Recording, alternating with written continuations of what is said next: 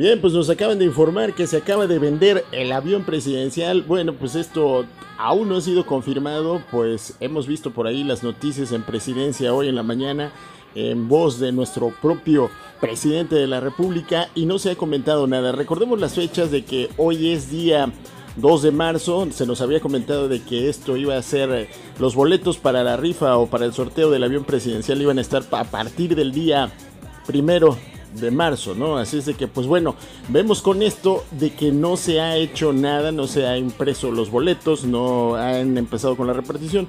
Y pues bueno, nos acabamos de enterar que esta persona que lo compró, fíjese usted nada más, por la módica cantidad de 125 millones de dólares, eh, una persona así eh, que tiene un poder adquisitivo tan alto, pues es una persona, pues estamos hablando ya de palabras mayores, ¿no?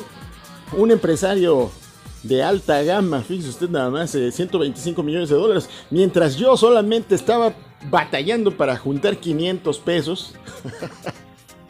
Este señor que es el propietario del equipo de la NBA de los Mavericks de Dallas, ¿verdad? De Dallas, Texas, eh, pues lo adquirió por la cantidad de 125 millones de dólares. Ya había otras pujas por ahí con otras personas de allá de la Unión Americana. Y pues bueno, Veamos que se fue a echar una vuelta por allá en el hangar donde estaba estacionado, donde lo tenían pues prácticamente parado. Y esto sin albur, hombre, sin albur. Lo tenían allá parado y pues fíjese usted nada más que esta persona propietaria de este club, de los Mavericks de Dallas, pues ya hizo la compra.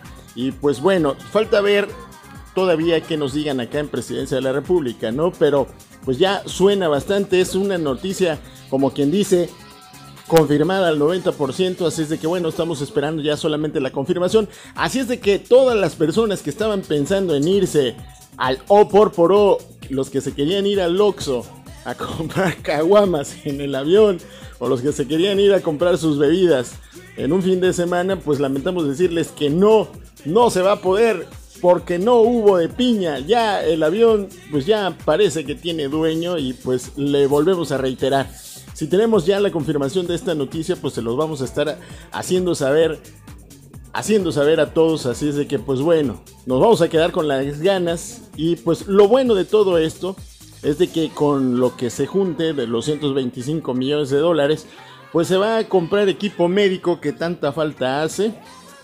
Equipo médico de vanguardia, de primer nivel, del primer mundo, como nos dijo aquí nuestro gran presidente de la República, Andrés Manuel López Obrador. Y pues nosotros por ese lado sí estamos contentos. Por el otro, de que ya no vamos a ir a poder a comprar lo que, habíamos quedado, pues no. Pero sí, recordemos que no se está haciendo mucho comentario de esto. Eh, debemos de tener también bastante cuidado con lo que se anda propagando de las informaciones medias chuecas y extrañas del coronavirus.